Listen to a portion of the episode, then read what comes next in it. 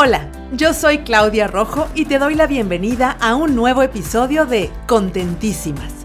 Un espacio en donde las mujeres nos damos la mano para aprender nuevas ideas y hacernos más fuertes.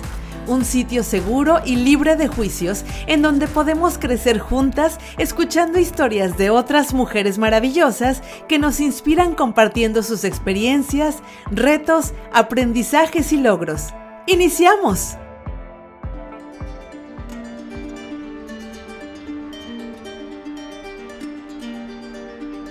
¿Qué tal? Me da mucho gusto volverles a saludar en Contentísimas. Yo soy Claudia Rojo y como siempre les traigo una charla que puede resultar no solamente muy interesante, sino también muy inspiradora, precisamente porque hoy voy a platicar con una mujer eh, que no solamente es creativa, que no solamente ha logrado grandes cosas a nivel profesional, sino también tiene un amor a la vida impresionante. Eh, Susi se ha aferrado a la vida de una manera maravillosa y bueno, pues hoy vamos a platicar con Susi Lobo, que es diseñadora de modas, que ha recorrido un larguísimo camino en el mundo del glamour, de la moda, de los colores, del diseño, de la creatividad, pero también ha tenido que recorrer un camino lleno de obstáculos, de dolor, de incertidumbre, de miedo y finalmente de victoria. Susi, ¿cómo estás? Me da mucho gusto saludarte hasta Florida. Hola Claudia, aquí chévere, esperando para hablar contigo. Me encanta la idea. Yo desde que conocí a Susi a través de su cuenta de Instagram y veía todos los colores que tienes en tu, en tu feed, Susi, yo decía, wow, esta mujer es como toda alegre, como toda colorida, como, como, como que tiene amor a la vida. Y me parece, conociendo un poco la historia que conozco de ti, me parece que sí. Pero me gustaría que empezáramos como muy por el principio, Susi. Cuéntanos un poquito quién eres, quién es Susi Lobo. Bueno, Susi Lobo, eh, soy venezolana, eh, vivo aquí en los Estados Unidos desde el año 1987, que me vine a estudiar a Boston. Eh, vine a estudiar inglés, terminé el high school y me vine a estudiar inglés. Y bueno, ya después hacía muchísimo frío en Boston, viniendo de Venezuela, un lugar tan caliente de la ciudad donde yo vengo, que es de Ciudad Guayana. Y le pedí a mi papá que por favor, sí quería seguir estudiando, pero que me mandara a un lugar más calientito. Entonces me regresé un año a Venezuela y estuve estudiando modas en Venezuela, que buenísimo, porque es como más esa parte más alta costura, más aprender más cosas. Aquí en los Estados Unidos aprendí mucho, fue a nivel fábrica, al mayor, mucho, ¿entiendes? Ah, mientras que allá fue más ese toque más atelier, más alta costura. Y ahí estudié un año y me regresé a la Florida. Me, vine con mi hermano a estudiar acá a la Florida. Él se fue a estudiar inglés a Tampa y yo me quedé aquí en Fort Lauderdale estudiando en el Instituto de Arte Modas. Allí me gradué con este, el mejor portafolio y junto con otras chicas nos mandaron a una entrevista y yo quedé en la entrevista trabajando para una compañía que hacía ropa para niños en Hialeah, que es donde estaban todas las factorías, así le dicen los, en español los cubanos acá a lo que es trabajar en esas compañías, las factorías. Y ahí quedé y ahí me quedé por mucho tiempo, trabajé para muchas compañías muy reconocidas acá en Miami como Richie Swimwear, que ya no está, compañías pequeñas que hacían líneas para JCPenney, para Burdines, que ya no existe tampoco. trabajé por muchos años en, el decorado de la ropa.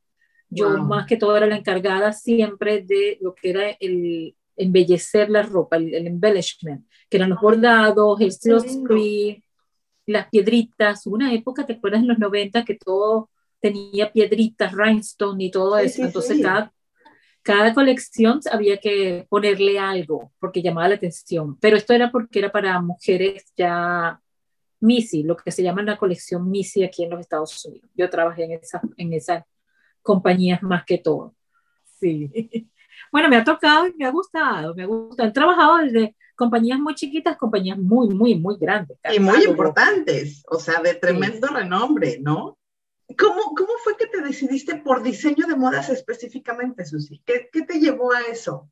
lo único que se me viene a la cabeza es, eh, este, estudié en pues, escuela católica, por supuesto teníamos uniforme, ¿verdad?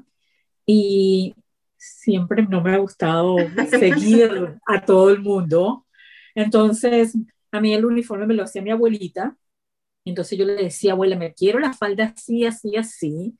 Claro, tenía que ser plisada, pero yo daba mis indicaciones a mi abuela. Este, las camisas tenía que ser de botoncito, entonces en Venezuela estaba Margarita y nosotros íbamos a Margarita a comprar, yo compraba mis camisas, las chemis, las que a mí me gustaban, ¿entiendes? Y a veces las, monjas se molestaban porque yo aparecía con lo que no era y yo le decía, pero tengo el color y vienen los botones. Claro. Pero eran las que a mí me gustaban. Los zapatos igual, tenías que comprar los zapatos en un lado, entonces mi papá es abogado y era el abogado de una tienda de zapatos muy famosa en Venezuela y yo me iba a escoger los zapatos ahí, los más sencillitos, pero que eran de esa tienda, ¿sí me entiendes?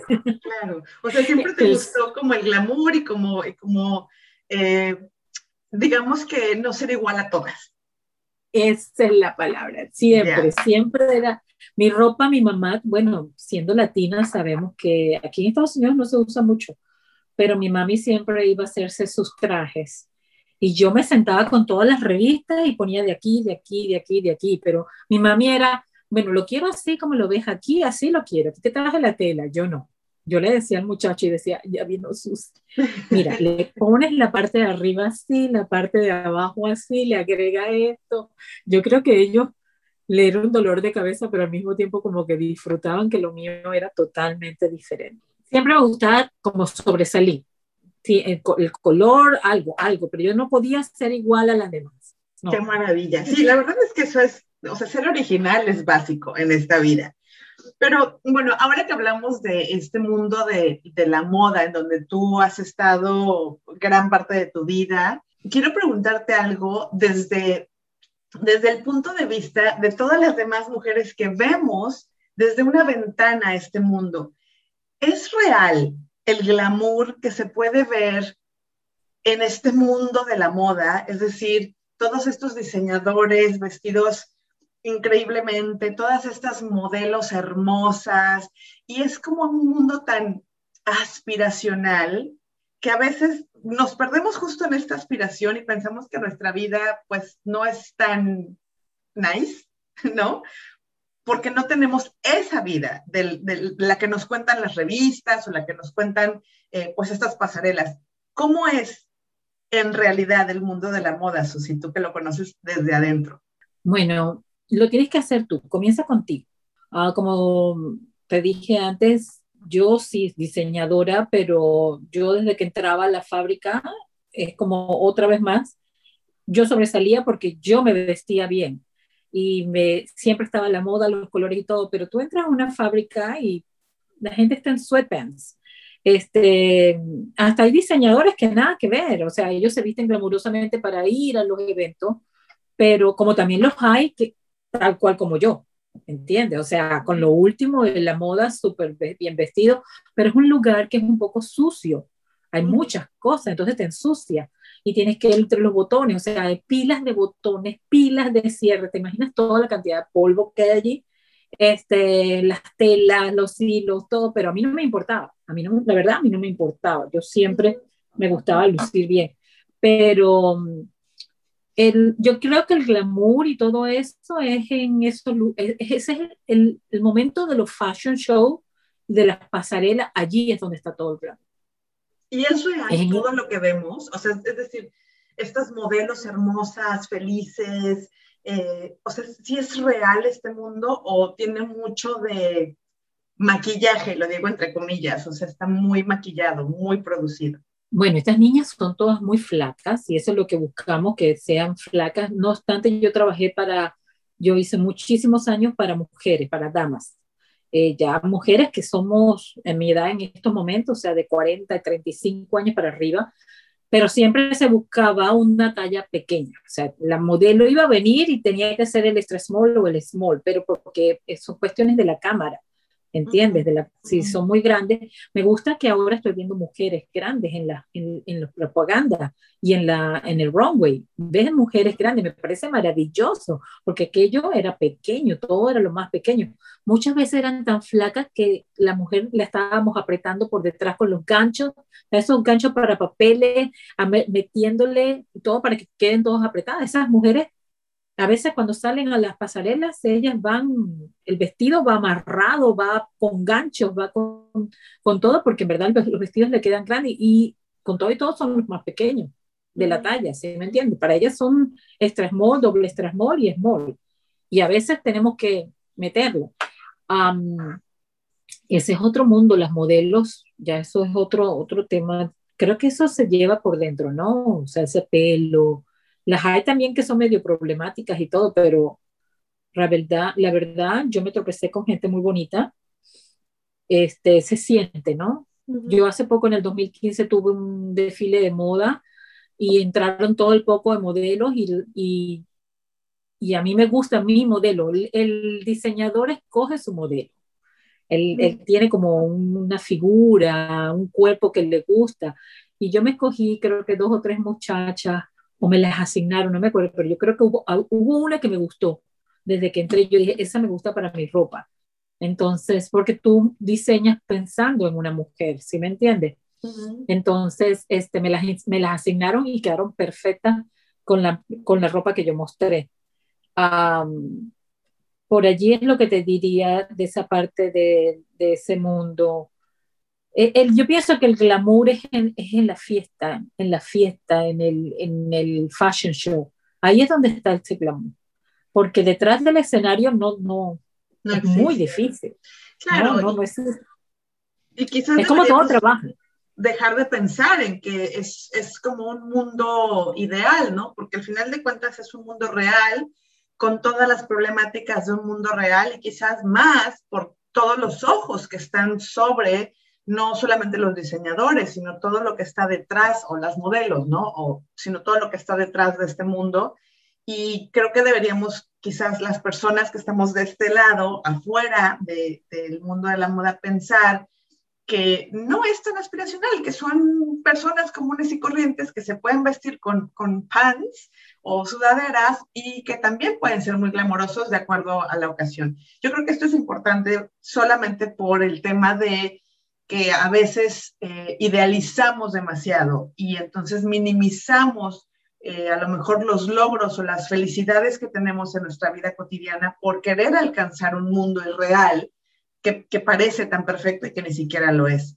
Quiero preguntarte, Susi, el mundo de la moda, ya nos platicaste un poco que, lo que es estar adentro del mundo de la moda, pero ¿qué pasa con el mundo de la moda para mujeres?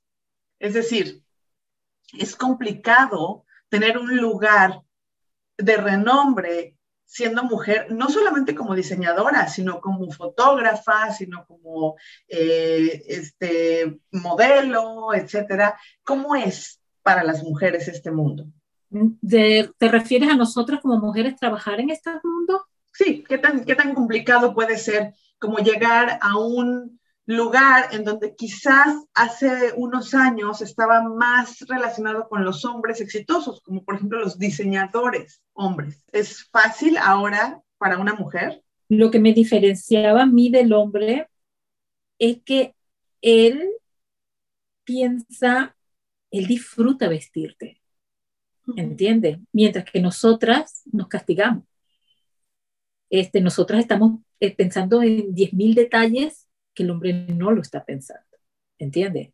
Él te mira y lo veo también porque al, al, trabajar en la parte de ventas de ropa, me encantaban cuando los, yo vestía, yo era un top seller en todas las compañías que he trabajado porque vendía muy bien y vestía muy bien a la mujer, pero a mí me fascinaba ver a mis compañeros hombres vestir y, y los observaba mucho porque ellos fantasían contigo. ¿Ves? Mientras que tú estás pendiente de que si estás gorda, que si la cintura, de que si los senos se te ven caídos, de que si la barriguita, ellos no ven eso. Ellos idealizan esa figura y la visten y la arreglan. Y nosotras no, nosotras nos, nos detenemos mucho en, en, en 10.000 detalles como mujeres que que siento yo que no estamos amando 100% nuestro cuerpo, mientras que ellos adoran ese cuerpo que nosotros tenemos, ¿sí me entiendes?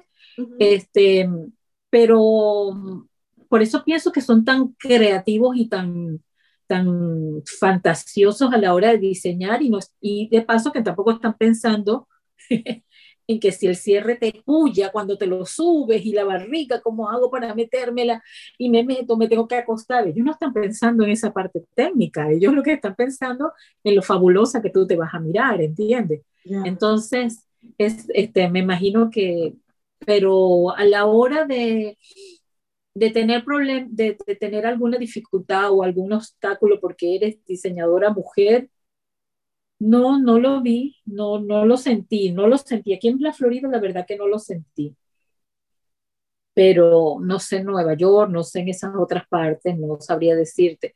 Pero sí pienso es que ellos son muy fantasiosos, son como soy creativa, ellos a la hora de crear son extremadamente creativos, mientras que yo como mujer a la hora de crear estoy pensando que si eh, que si los senos van a entrar bien en ese descote, o si, cómo se va a sentir, si va a poder caminar bien a la... O sea, eh, a veces hay ropa que tú dices, yo no entiendo cómo ellos piensan que uno va a caminar, pero nosotras como mujer pensamos eso. Ellos no, ellos simplemente la hacen. Somos quizás más críticas. A veces en el buen sentido y a veces somos cruelmente críticas con nosotras mismas. Esa es la palabra que yo usaría para, para esta pregunta que me estás haciendo. Somos muy críticas con nosotras y por eso a veces no somos tan, tan altamente creativas como Oscar de la Renta, Gianfranco Ferré, este, Karl Lagerfeld, que ellos lo que querían era embellecer a esa mujer y lo he visto a la hora de trabajar con ellos. O sea, yo había un muchacho en BCBG que yo le, yo, yo soy un poquito este, heavy, ¿verdad? Y yo le decía, pues que yo no quepo en eso. Y me dice, claro que sí, pero ¿cómo se te ocurre que yo voy a caber en ese? Susi, póntelo. Y entonces yo agarraba, me metía en el fitting room, me lo ponía y salía. Y yo decía, wow, pero en verdad me, que, me veo divina. ¿Cómo pensar? O sea, jamás en mi vida me hubiese imaginado que ese top o esa falda me iba a quedar. Pero si estás viendo lo que tú acabas de decir, yo estoy pensando en mis partes que no me gusta, estoy criticándome, él no, él, lo que está viendo, él está viendo el arte final, ¿sí me entiendes? Él no está viendo el proceso. Eso es lo que pienso. Wow, qué interesante. Yo creo que eh, el mundo de la moda es, es, es, muy interesante en muchos aspectos. Hay, hay muchas cosas que reconocerle. Yo en lo personal le cambiaría otras muchas, como este, eh, eh, esta idea de que el cuerpo perfecto es delgado. Yo creo que, yo creo que hoy en día los, los y las diseñadores y diseñadoras de modas eh, podrían comenzar a incluir cuerpos diversos en, en, en, sus creaciones y yo creo que sería como un mundo más justo, ¿no? Pero bueno, esa es mi opinión personal. Quiero preguntarte, eh, quiero pasar a otro tema, Susi, porque creo que este del diseño de modas, yo te veo cómo hablas y estás tan apasionada hablando de las modas y de, y de los diseñadores y de las modelos, pero hay un tema, hay, un, hay una parte de tu vida que quizás no fue tan colorida, quizás no fue tan brillante y fue eh, hace unos años cuando te dieron el diagnóstico de cáncer. ¿Cómo fue, Susi? Bueno, estaba trabajando para una casa de moda este, muy reconocida de un diseñador italiano y me había vuelto otra vez a, a trabajar como vendedora, este, como consultora de moda, así lo llamo. Y había, al mismo tiempo quería empezar como una propia línea para mí, o sea, como comenzar una pequeña línea de ropa donde de, con gráficos de franela y eso. Y pues ese era mi plan, ese era mi plan. Bueno, voy a trabajar aquí, mientras tanto voy sacando mi colección, bla, bla, bla. Y de repente mi cuerpo empezó como a, como quien dice, a fallar, ¿no? Y entonces yo decía, pero ¿qué es? ¿Qué es? Y buscando y por aquí, por allá. Este, disculpa que me voy a, a, a, cambiar y me vuelvo a la moda. Por muchos años trabajando en retail, eh, se espera mucho que tú luzcas fantástica. Entonces, como tenías que lucir fantástica, tenías que ponerte zapatos altos, tenías que ponerte zapatos un poquito apretados, que lucieran bien tu figura y, y pasar muchas horas parada y eso fue afectándome poco a poco sin yo darme cuenta, ¿entiendes? Sobre todo al final cuando trabajé en estas casas de modas tan, tan conocidas. Allí hay más expectativa de que tienes que lucir de una forma, porque tú eres la, la impresión a la hora de la gente entrar, no solamente la tienda en sí, sino tú también. Entonces, eso me afectó bastante, eh, me imagino que, me imagino que sí, en mi espalda y en, en mis piernas y todo eso. Y este, en el 2018, ah, un día termino mi emergencia y me, cuando caigo en la emergencia, me ven una bola en, una, en el scan y la muchacha me dice, tú estuviste aquí en el 2016 y esta bolita era más pequeña, porque nosotros tenemos esto en el récord, y ahora la bola está más grande. Entonces, yo no te voy a mandar para tu casa, yo te voy a mandar para un hospital para que te hagan los exámenes correctos y, y, veamos qué es lo que es. Porque el hecho de que te vayas para tu casa, tú no hiciste nada en el 2016 por esta bolita que se te dijo que tenías en el cuerpo. Este, vamos a que vamos a, mirar qué es lo que es. Entonces, bueno, cuando me, ponen en una ambulancia, me mandan para un hospital y cuando llega al hospital todo el mundo me empieza a decir, ay, pero, pero tú no tienes cáncer. Y yo, cáncer, yo vengo por una bolita. Ay, pero tu cara, tu piel se ve tan bien, no te ves tan ajada, te ves muy bien de piel, se te ve buen semblante, tú no tienes cáncer. Y yo, decía, yo le testeaba a mi mamá y a una amiga, yo le decía, aquí todo el mundo habla de cáncer. Yo vine a mirar una bolita, ¿por qué me andan hablando de cáncer? Mi mamá, tranquila, tú sabes que los médicos son unos exagerados, las enfermeras son unos exagerados. Bueno, salí de allí y a los tres días me llaman, tienes que venir a consulta para darte los resultados. Y bueno, y ahí me consiguen que tengo cáncer, ellos lo encajaron todos los cánceres son diferentes y tienen como, un, como unas, no unas reglas, como una algo donde ellos lo encajen en ese cáncer y a mí fue endometrial. No obstante que en el 2015 a mí me habían sacado, yo había tenido una histerectomía total, donde me sacaron todo, mis ovarios, todo, todo, todo. Lo único que dejan es en la cervix, porque la doctora, no obstante que yo le dije, sácame la cervix, sácamelo todo, ella la vio, la cervix estaba comprometida con el intestino y no quiso como irse más allá porque tenía que cortar y me dejó la cervix. Y entonces en el 2018, cuando ellos me hacen la biopsia, me hacen la biopsia de la pelotita, ah, tenía cáncer, me mandan a hacer un, un PET scan inmediatamente y voy y ya yo tenía metástasis. O sea, el cáncer ya se me había regado en el cuerpo. Entonces, no solamente estaba en la cervix, sino estaba en, en un nódulo linfático. Entonces, era, lo determinaron como cáncer endometrial con, aquí se le llama stage 3, eh, que es estado. Etapa 3, ajá, etapa 3. Ajá, etapa 3. Este, muy extraño y como ellos, le, porque también le ponen stage y le ponen grado. No, me dijo, no le voy a poner grado, pero no es un cáncer que nos debamos este, como poner cómodos ni nada. Esto hay que actuar inmediatamente. Porque etapa 3 estamos hablando de un cáncer avanzado.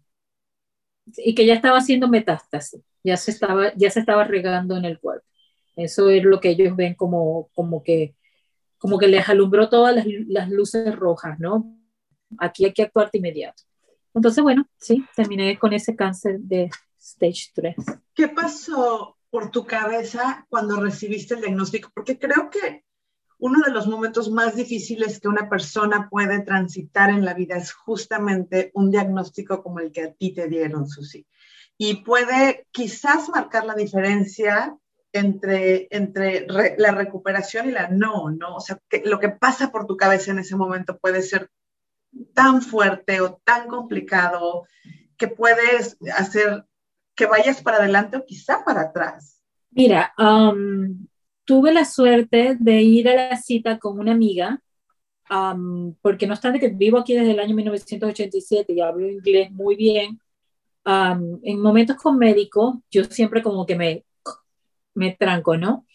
Y entonces le pedí a alguien que venga conmigo porque, este, no sé si voy a entender todo lo que me van a decir, es como que el inglés se me va todo para atrás y no entiendo. Entonces me dijo, tranquila, yo te acompaño, mi mamá, tú, este, porque estamos con un oncólogo, ¿no? Entonces, yo le estoy diciendo a ella, para que me digan, te digan a ti qué es lo que tengo que hacer, porque no, yo sé que no tengo nada, pero para que te digan a ti los detalles, ¿entiendes? Entonces ella me dice, sí, tranquila. Y ella, cuando me dijeron cáncer, es como que, full shut down. Y es como, ya yo ahí no oí más nada.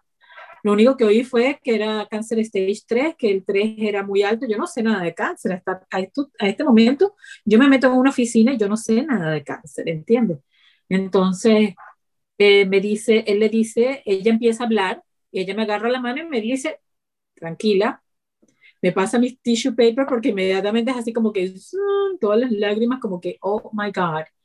Entonces, cuando salimos de ahí, ella me dice, ¿qué quieres hacer? Y yo le dije, tengo hambre, yo no he desayunado, son las 3 de la tarde. Y me dije, ok, ¿dónde vamos? Yo le dije, me vas a llevar al lugar que más me gusta. Y el lugar que más me gusta es de hamburguesas, ¿entiendes? Frente al agua. Entonces yo le dije, y ahí me voy a tomar mi, me voy a comer mi hamburguesa, me voy a tomar mi cerveza y me voy a comer un postre y es el último. ¿Entiendes? E inmediatamente todo empieza el gentío a llamarte y, ¿qué haces allí? No puedes Tranquila. Y me tomó una foto, le dije a ella, me voy a tomar una foto, vente, vamos a tomarnos una foto. Estaba cayendo la tarde, el atardecer. Y yo le dije, esta es la foto donde el, el, el antes y el después. Aquí hoy se acaba algo y mañana comienza algo nuevo. tuve un grupo de amigas maravilloso, maravilloso. Yo creo que esto no, yo no podría estar sentada aquí ahorita contando todo esto sin el grupo de mujeres fabulosas, y mágicas que me acompañaron en, esto, en ese momento. Pero también saqué mucha gente de mi vida porque yo, no decidí, yo decidí pensar que el cáncer no era muerte. Para mí el cáncer desde ese momento, al día siguiente, me senté con dos amigas, fuimos a un show de arte, imagínate, el día siguiente yo me fui para el Art, el Art Basel en Miami. Ya yo tenía mis tickets y todo, y me siento con mis amigas, vamos a comer, y ella, una de ellas, muy sabia, me dice, ¿qué quieres hacer? ¿Le quieres poner otro nombre? Y yo le dije, ok, ¿cómo lo quieres llamar? Yo le digo, lo voy a llamar transformación. No lo voy a llamar cáncer, lo voy a llamar transformación. Entonces me dijo, ok, no, vas no vamos a pensar que esto me va a comer, porque eso, eso es lo que pasa. La mente es muy poderosa, extremadamente poderosa. Entonces, tú decides que cómo la alimentas. La alimentas pensando de que el cáncer, que tiene una definición de muerte, ¿verdad? Es lo que vas a meterle a la cabeza o vas a, vas a meterle lo que yo le quise meter, transformación. ¿Ves? Desde ese momento yo llamé mi cáncer transformación, ahora lo llamo cáncer, no me importa, mucha gente me dice la letra C, y yo sé, sé, y disculpe lo que voy a decir, sé carajo, ¿me entiendes? Se llama cáncer, llámalo como es, pero para mí no significa muerte, para mí significa transformación. Vino a tocarme la vida y a, tocarme la puerta de la vida y a decirme, bueno, estoy aquí. Y yo una vez leí, no sé si fue Mariana Williamson o alguien leí que dijo, el cáncer, las enfermedades vienen a tu vida tú decides si tú las aceptas en tu vida, en tu casa, y se quedan a vivir contigo, o le dices, ¿sabes qué? ¿Qué pasa? Quédate aquí en la sala, vamos a conversar un rato, pero tú tienes inspiración. O sea, aquí no te vas a venir a quedar, aquí no te vas, no te acomodes en el sofá porque no te vas a No estás invitada a quedarte. O sea, tú eres un invitado, yo te estoy haciendo entrar, yo quiero saber de qué se trata, tu visita, voy a conocer este momento, pero así también tienes que irte. Entonces eso fue lo que, que más o menos este, me planeé. Todas las personas que me llamaban con notas negativas, para afuera, para afuera, porque yo no, lo menos que yo quería era relacionar ese cáncer con muerte. ¿Ves? Yo este, tampoco quería oír historias de muerte, no, nada nada con muerte, te lo juro, Claudia, nada. Para nada relacioné la palabra cáncer con muerte. Lo, siempre me, me, detuve en la transformación, cambio, eh, reconocer mi cuerpo. Como te digo, gracias a Dios, este clan de mujeres tan maravilloso que se encuentra por toda parte del mundo. Una amiga desde España me dijo, tengo una persona con la que puedes caminar esto, ¿la quieres el, el número? Pásame. Todo el que se acercaba diciéndome que había algo para hacer un cambio, yo lo tomaba. y desde ese, desde ese entonces cogí un, tomé un coach, una mujer en Venezuela, imagínate, ella en Venezuela y yo aquí en Estados Unidos, y hablábamos una vez a la semana, una hora. ¿Cómo te sientes? ¿Cómo, porque, porque estás peleando con la forma de vida antigua, todos los pensamientos y con todo el estigma que va alrededor del cáncer y estás, tienes que hacer un cambio. Tengo que pensar diferente, tengo que pensar en que sí me voy a sanar, tengo que pensar, tengo que tener fe 100%, tengo que buscar toda la ayuda posible y mantenerme este, parada. ¿Entiende? Oye, Susi, pero en, en este, eh, en este periodo en el que tú eh, nuevamente vuelves a llenar tu vida de toda esta luz y de todos estos colores que te caracterizan, aún transitando por un momento tan complicado, habían días difíciles habían días en los que pues no entraba tan fácil la luz o no entraba tan fácil el optimismo. ¿Cómo, cómo los vivías? Con la gente que me escucha siempre me ve muy bien y piensan que todo yo lo viví muy bien. Yo fue un roller coaster, es como ir a, a Universal Studios y montarte, no en, en, el de Hulk, montarte en todos, en todos, subes y bajas, ¿entiendes? Cuando bajas de uno y te vas a montar en el otro, ahí la pasas muy bien y ahí otra vez vuelves. O sea, seguros, muchas peleas, ¿no? También lo entendí como que como que siempre me iba a tropezar con cosas que me querían tratar de sacar del enfoque que yo quería llevar. Pienso que es muy importante que en ese momento, como te lo puse desde el principio, yo dije, voy a hacer una transformación y un cambio. Ese es mi meta principal, pero me tropecé muchísimo con cosas que me quisieron sacar de allí y llevarme por otros caminos y decía, no, tengo que, tengo que seguir acá. La fe. Eh, me pegué muchísimo a Dios. yo paso por unos dolores muy fuertes, todavía a veces los tengo, en aquel entonces 24 horas del día, 7 días de la semana con painkillers y los dolores. Eso, eso es muy fuerte y no te deja dormir. Entonces cuando me despierto dos, tres, cuatro de la mañana, eh, siempre busco algo. Me pongo canciones de salmo. Yo sigo, yo soy seguidora fielmente de la cábala.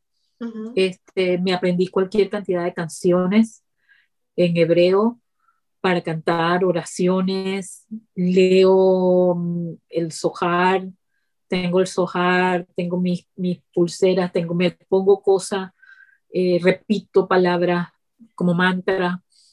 Eh, hay días donde no me acuerdo de nada, nada. Pero ese día me quedo como muy en silencio, trato de no envenenar a nadie que esté a mi alrededor con todo lo que estoy pasando y creo que en, mi casa ya se han dado cuenta que cuando estoy callada, mejor me dejan callada, ¿sí me entiendes? Entonces, me pongo a ver televisión, trato de dormir, me, me meto ahí en el teléfono, trato de no juzgarme, porque tanta, está ese estigma ahora de que ay, pasas tanto tiempo en el teléfono, tanto tiempo en el teléfono, y de paso el teléfono te pasa como un resumen de cuántas horas tienes pasando en el teléfono y tú que, hello, este, pero yo ni le paro porque me distrae, tengo que poner mi cabeza en otra cosa, ¿sí me entiende? claro.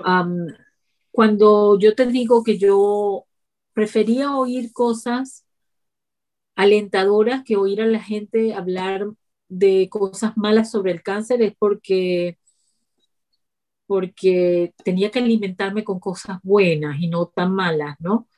Um, yo pertenezco a una fundación americana que se llama Gildas Club y ahorita estoy como em, em, embajadora de la comunidad latina. Y muchas veces, ahorita están tirando una promoción y, ponen mi historia. Y muchas veces llegué a Gildas y me conseguí con gente en un estado que yo decía, oh my God, gracias a Dios yo no estoy así.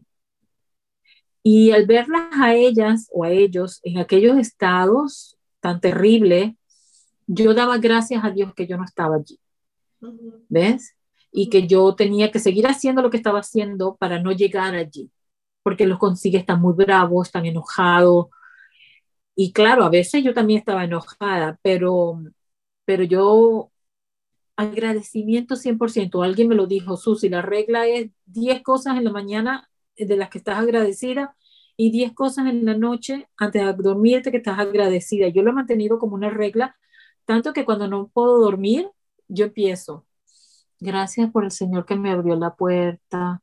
Gracias por, ay, el chico que estaba en la línea, porque yo no puedo andar paradas en línea, porque me da mucho dolor y el tipo que abrió una caja y me dijo, señorita, venga por aquí. Y yo me fui para allá y me, y me, aceptaron a mí sin ellos saber que yo no puedo estar. Yo estoy en sufrimiento en la línea y me abren una caja y pum, y entro por ahí. Le doy gracias a eso, por el tipo que se, se me cayó la manzana y él se agachó a recogerla. O sea, yo doy gracias hasta por la hormiga que se me cruza por el frente, ¿sí me entiende? A todo, a todo. Y a veces es más de 10 cosas. Muy agradecida por eso y tratando de mantener la, la, la no, no enfatizarme en lo malo. Claro. el, enfoco, cuando nos enfocamos, vaya, nuestra energía va a donde nos enfocamos, ¿no? Yo te quiero preguntar algo, Susi. Evidentemente todo esto que nos platicas y toda esta eh, forma de pensar que tú elegiste para transitar eh, por, este camino del cáncer es, maravillosa y es llena de optimismo, pero evidentemente también eh, fuiste lo suficientemente responsable para llevar todos tus tratamientos médicos. Es decir, lo que no quiero es que las personas piensen, ah, pues pensando bonito y agradeciendo, me curo, ¿sabes? O sea, no, es eso más todo lo que se tenía que hacer. ¿No es así, Susi? Sí. Tuve problemas, y si lo oyen no me importa que lo escuchen, tuve problemas con personas que me llamaron loca por querer hacerme la quimo. Estás loca, nunca me olvido, estoy en el Art Basel, acuérdate que a mí me dan la noticia, al día siguiente estoy en el Art Basel con mis amigas y, al, y yo llamo a alguien o alguien me llama, yo creo que yo la llamé, y ella me dice, tengo entendido que te vas a hacer el, el, la quimo, y yo le digo, sí, tú estás loca, te vas a morir Wow, qué fuerte. Y yo, y yo le dije, ay, ¿sabes qué? Hay mucha gente aquí, hay mucha gente que te llamo luego. Pum, y colgué. Entonces, eso te, te impacta y tú te lo tienes que sacar porque tú, le estás huyendo a esa, a esa idea que está corriendo hacia ti y, la tengo que cambiar, tengo que cambiar, no, no es vida, no es muerte, es vida, es vida, es vida, es vida, o sea, te tienes que repetir constantemente, convencerte, escoger el pensamiento y convencerte de ello, ¿entiendes? Yo nací en una casa normal y en un tiempo de edad de 7, 6 años nos volvimos naturistas por la enfermedad de mi hermano. Entonces mi mamá combinó la parte médica con la parte naturista, pues tenemos en la familia un tío que siempre estaba pendiente de que no fuéramos a irnos, la, a mi mamá la llamaban, no lo, no, eh, este, existe una palabra para eso, porque ella estaba, imagínate, estamos hablando de los 70 y mi mamá estaba pensando en naturismo, ¿entiendes? Entonces, siempre vi eso en mi casa y vimos el, el, la fuerza de la medicina natural, la vimos mucho, pero también vimos que la medicina normal actuaba también. Entonces, cuando yo entro en esto, yo sí digo, yo, si el médico, primero que nada era un cáncer stage 3, Segundo, era un cáncer muy extraño y sigue siendo extraño porque no había endometrio en mi cuerpo y habían células endometriales y todavía hay células endometriales en mi cuerpo esparcidas desde ese entonces que al año me vuelve, o sea, yo terminé el cáncer y me sale otro cáncer a los seis meses, endometrial. Entonces, así como que, ya va, espérate, aquí las cosas, yo no me puedo quedar con la manzana y la zanahoria ¿entiendes? Yo tenía que correr a meterle todo lo que tenía que meterle químico, o sea, actuar con todo Con, todo, exacto. La artillería completa, desde mental, física, medicinal, espiritual y emocional. ¿ves? Yo no me podía dejar caer emocionalmente, este, físicamente tenía que seguir activa, no obstante los dolores fuertes, y irme a mi médico y pensar que ese médico me iba a ayudar completamente y aceptar muchísimo, porque existe mucha rabia. Dentro de nosotros no te voy a negar que existe mucha rabia, porque pasa el momento donde te preguntas por qué a mí. Pero el por qué a mí es a mí, pero el médico no tiene el, el, la culpa, las enfermeras no tienen la culpa. Y acuérdate que tú estás yendo a esos lugares y tú no eres la única con cáncer, que hay gente peor que tú y hay gente mejor que tú y que todos ellos están tratando de manejarse con nosotros. Y yo no puedo este, tirar mi rabia hacia ellos porque ellos están tratando de ayudarme. Entonces, yo llegaba allí, yo le pedía muchísimo a Dios que me pusiera las enfermeras, mis ángeles que me cubrieran, que los enfermeros, mira, los enfermeros a mí me, me, adoran y eso se sientan a hablar conmigo. Y desde que yo llego, a mí me han dicho, imagínate, a mí me han dicho que tú eres importante. Y yo le dije a una que me sacaba la sangre, yo le digo, porque es que tú entras por allí y yo, ya yo se lo dije a ella, ella tiene que ser famosa. yo decía famosa. Yo en Instagram lo que tengo son 100 personas.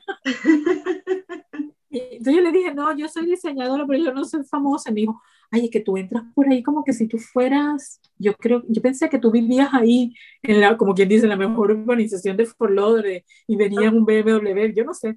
Yo no, yo no, para nada. Pero, pero fíjate lo que hace la actitud al final de cuentas, ¿no? O sea, lo que, lo que podemos proyectar poniendo el foco en donde, en, no sé, poniendo nuestra energía en donde nos enfocamos. Se nos está yendo el tiempo súper rápido, Susi, y entonces quiero ya ir cerrando esta charla que podría tomarnos unas cuatro horas más. Pero yo he leído y he visto muchos testimonios de personas que han sobrevivido al cáncer y muchas de ellas eh, dicen que, que ha sido una gran lección de vida, que, que, transitar por este camino ha sido una tremenda lección de vida. Eh, ¿Qué nos podrías decir que aprendiste tú específicamente con, esta, eh, con este diagnóstico de cáncer que te dieron en el 2018? A quererme, a aceptarme y a respetarme. Y a ponerme a mí primero. Qué maravilla. Eso es lo que... ¿Qué, ¿Qué, le dirías a las personas que en este momento están justamente recibiendo un diagnóstico de cáncer y que nos escuchan?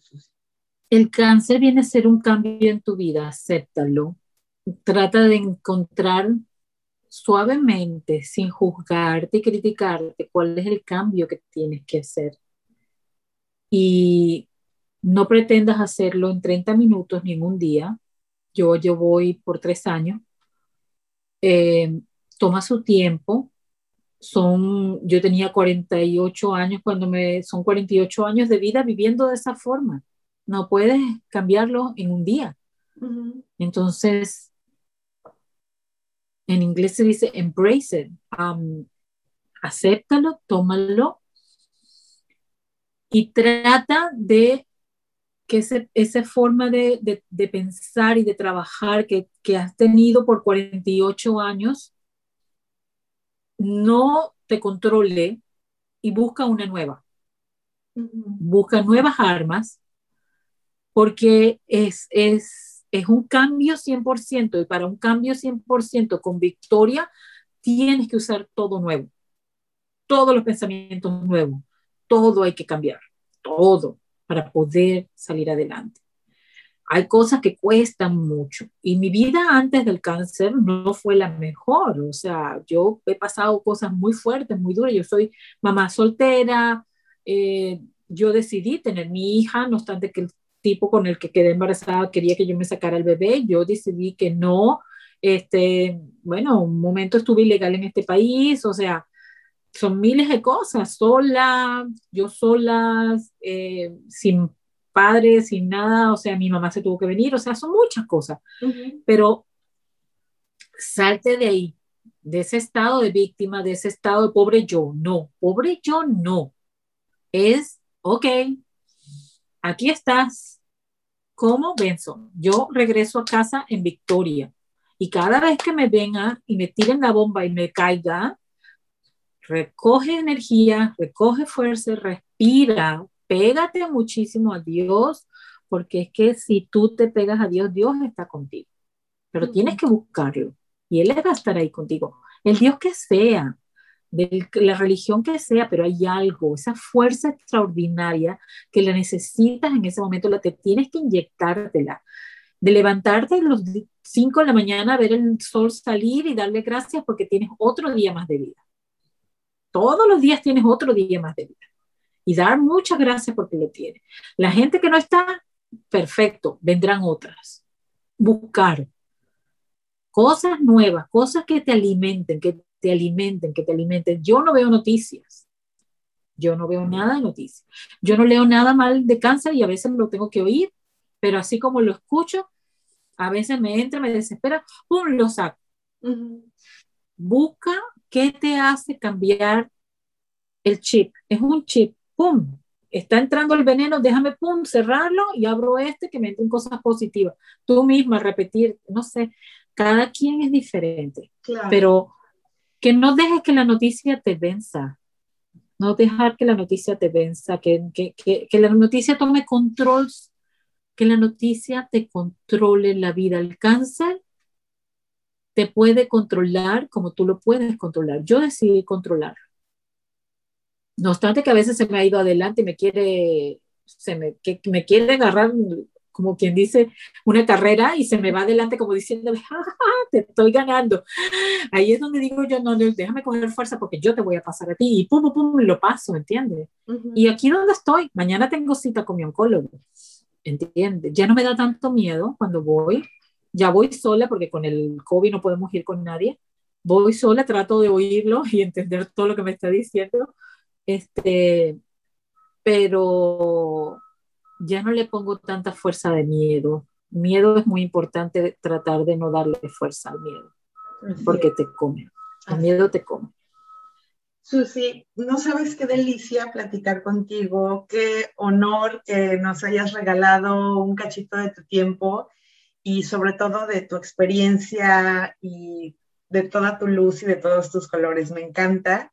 Yo les invito a que la sigan porque tiene, tiene un perfil de Instagram increíble. A mí me encanta todo lo que tú haces y me encanta tu vibra y, y me encanta todo lo que proyectas. Y yo creo que en este mundo en el que estamos ahorita con toda esta pandemia y con todas estas ah, encierro y demás cosas, eh, necesitamos ver a personas como tú, Susi. E, eso nos inspira y nos hace creer que hay un mundo mejor y que hay muchas, muchas, muchísimas cosas por las cuales agradecer. Muchas gracias, Susi. Eh, me va a encantar platicar nuevamente contigo de otras muchas cosas acerca del mundo de la moda. Ay, de la moda sería perfecto. Del diseño, de los colores. Pero bueno, por lo pronto quiero agradecerte mucho, de verdad. Y gracias. Les voy a dejar en, en, el, en, la descripción de este programa todos los datos de Susi por si la quieren seguir, por si quieren checar sus redes sociales, su sitio web, si quieren conocer su trabajo. Ahí está Susi. Muchísimas gracias, Susi. No, gracias a ti, Claudia. Qué cómico como nos conocimos, tan sencillo y, y bueno, no, me encanta. A mí también me encanta mucho tu vibra y tu, esa energía, esa sonrisa. esa es la gente que tenemos que buscar ese pasar el día chévere caminando el perro, paseando, viendo eh, los tulipanes que tuviste hace poco, esa forma en como que lo hablas y lo haces mágico y uno quiere, ay, déjame ver todas las fotos, o sea, es, algo sencillo, te puedo asegurar que es sencillo, pero es la forma en que te expresa, que das entusiasmo y, y uno, y, y, uno se atrae. Eso es lo importante. Y esa es la gente a la que nos tenemos que pegar, a que, no, a que este mundo donde estamos lo haga mágico y tú quieras sentirte atraída por esa magia de esa persona. Así es. Pues bueno, vamos a, vamos a crear más magia. Y pues, Exacto. muchas gracias, Susi. Gracias a ustedes por acompañarnos una vez más en Contentísimas. Estoy siempre contentísima de saber que ustedes están ahí. Por supuesto, eh, les invito a que si les gusta este episodio, le den like o lo compartan con otras personas que crean que lo pueden disfrutar tanto como nosotras. Les dejo un abrazo muy, muy grande y les recuerdo que también pueden escuchar este programa a través de www.generacionfm.com todos los miércoles a la una de la tarde. Nos encuentran también en iTunes y nos pueden buscar como Generación FM y por supuesto regalarnos un corazón para seguirnos. También nos puedes seguir en las redes sociales Facebook, Instagram, Twitter y YouTube como Generación FM. A mí me encuentras como eh, Clau Rojo Blog en Instagram y a Susi, ¿cómo te encuentran? Como arroba SusiLB. SusiLB con B de, burro. Con B grande, ajá. Y doble S. grande. Y doble S, ajá. S-U-S-S-Y-L-B grande. Muy bien, de todas formas, ahí va a estar todo escrito. Muchísimas gracias, que tengan un maravilloso día y una extraordinaria vida. Les dejamos un gran beso. Chao. Gracias por escuchar Contentísimas. Si te gustó este episodio, te invito a compartirlo con otras mujeronas que lo disfruten tanto como tú. También me puedes acompañar en Instagram, en donde frecuentemente subo contenido de valor. Me encuentras como Clau Rojo Blog. Nos escuchamos muy pronto.